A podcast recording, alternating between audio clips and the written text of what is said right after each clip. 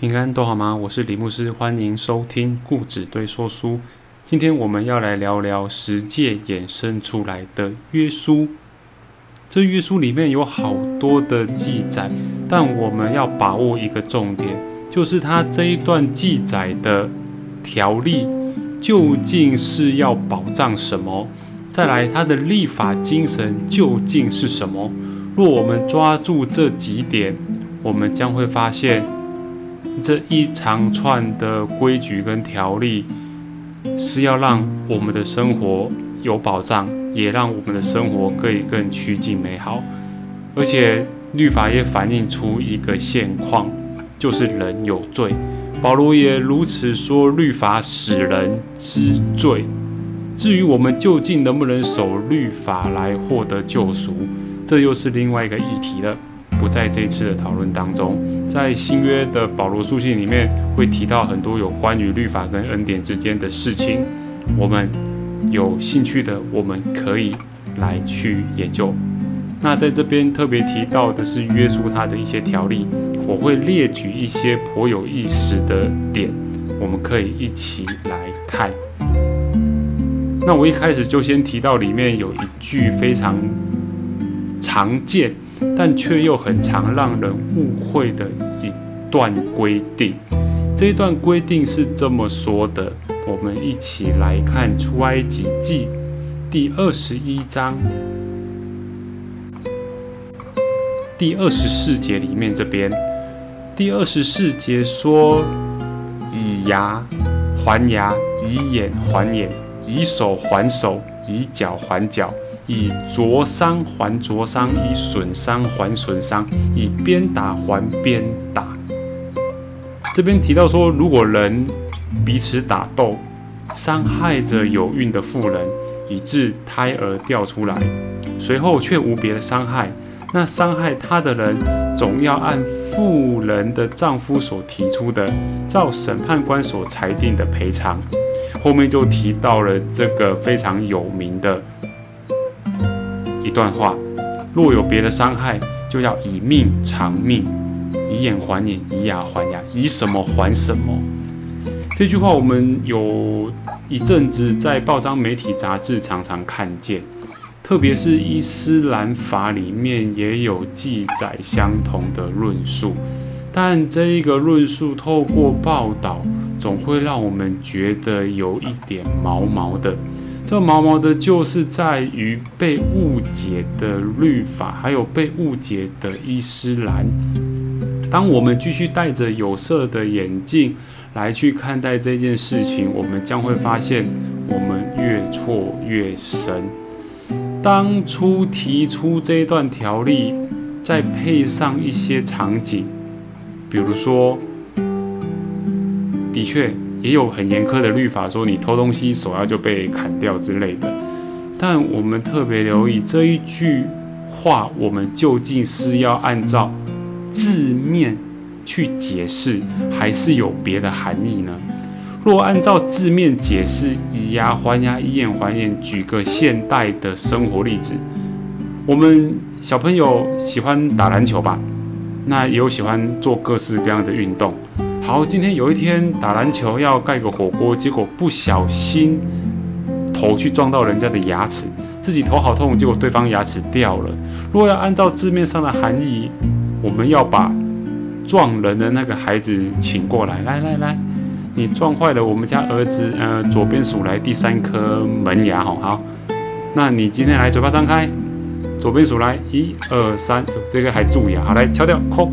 以牙还牙，以眼还眼，是这样子吗？又或者是我们要从另一个意涵来去想，它其实要制定的是设定赔偿损害的最高上限。讲白一点，就是我今天被撞掉牙齿，我不能撞掉你的牙齿之后，我又再打你的脸，或挖掉你的眼。好，可理解吗？以牙还牙，以眼还眼。以上皇上的意思是设定最高上限。我今天还你这个就了事了。但还要用什么样的来去还？真的就还他一颗牙齿吗？我相信大概现在不会有人支持跟赞同这么做。那我们就要来去转换了。好，你被撞掉一颗牙，那医药费多少？好，那顶多再植一个牙，哦，植牙就贵了。哦，顶多再装一个这个，看能不能修复，就把它修复到原来的样子或接近原来的情况。那那医药费用就由我来承担。我们可以看见，说这是有一些的条例跟规范，是可以让我们不会狮子大开口。这个是我们要特别留意的事情。也曾经听过不少兄姐有这样的惨痛经历，说啊，我某某人是开公车的啊，他有一天不小心去撞到人家一个七八十岁的长辈，结果那长辈也不晓得是抓到机会还是什么，竟然狮子大开口说一千五百万。撞一个长辈一千五百万，而且他也是修得好的，头也没断，也没干嘛的，撞一下就跟人家要求一千五百万，那法律怎么办呢？当然是协调来，不可能判那么高啊，当然是先喊价喊高之后再来慢慢砍啊，这样子对吗？那个兄姐她是有比较那个气愤的提到说啊，七倍找回狼息，可以当娃娃雇啊，要一千五百万。那当然，我们可以看到夯不啷当的算法，就奇奇怪怪的东西都可以加进去哦，精神抚恤金啊、医药费呀，然后加上不能怎样怎样的事情的费用啊，统统把它夯不啷当加进去，似乎好像逮到机会要大捞一笔。像这种就绝对不是一般常理可以接受的，当然也绝对不是我们所乐见的情况。在这边我们可以看到一个现象。人总是会抓到机会，想要为自己谋取最大利益，但是有公平原则在里头吗？今天以牙还牙，以眼还眼，绝对不是要我们按照字面上的来去处理我们的损害，主要是让我们晓得我们应该索赔到什么样的程度。以牙还牙，以眼还眼。在或许可能在当时候的情况，或许就真的照字面上来，但我相信他的立法精神是要设定比例原则。就现在的意义来讲，就是设定比例原则，不会因为撞伤了之后就跟人家狮子大开口多要。好，处理段这段之后，我们再来秒看一下约书的分段。约书的分段总共有几个？有关于献祭跟敬拜的条例。也有奴仆相关的条例，也有死刑的条例，造成人身伤害之条例，也就是我们刚刚提到的以眼还眼，以牙还牙。还有造成财产损害的时候，我们到底要用什么样的原则来去赔偿？再来，也是让我觉得最棒的，是照顾弱势的条例。弱势族群是非常需要人家的照顾。在这边我们可以看见，他把照顾弱势立法来规范跟要求。当然，这是积极的层面。最棒、最积极的是，我们不用人家约束跟指示，我们就发自内心的真的去帮助别人。但帮助别人需要有智慧，这就是另一个议题了。记载在二十二章的二十一到二十七节。还有第二十三章的第九节都是提到照顾弱势之条例，还有一个也很棒，跟照顾弱势一样棒，是有关于社会秩序以公平正义之条例，在二十三章的一到八节，最后有提到结语，在第二十三章的二十到三十三节。看到这里，我们可以发现律法的本意。以及律法的设立精神究竟是什么？这才是我们要去看待的重点。那这一部约书跟新约究竟有什么关系呢？有，约书有两处经节在新约中被耶稣重生，一处就是耶稣回应法利赛人和文士指控耶稣的门徒吃饭前不洗手，耶稣引凡咒骂父母的，必要把他治死。反指说原告，也就是法利赛人哈，说你们孝敬父母对，但是是流于形式，并未真心的来去尽孝。有一个说你就是奉献的个人版，也就是是你这个月的赡养费，哎，不是赡养费，奉养费交了之后，剩下事情可以不管，因为我满足律法的要求了。个人版该孝敬父母的钱财我孝敬了，其他的就可以不用管了吗？父母的感情面，甚至是说父母在情绪上的一些转换，或是赵三昌的关心关怀，甚至现在流行传早安图，长长辈的早安图，这不是我们应该去额外做的吗？虽然律法没有规定说一定要传长辈图来孝敬父母，但我们可以晓得说有很多关怀的形式，我们是不是应该去做，而不是流于字面形式？耶稣在反驳你说。我的门徒吃饭不洗手，但是你们的内心比这更脏，因为吃饭不洗手，顶多脏东西吃进肚子里，出来就变嗯嗯了。可是你们呢？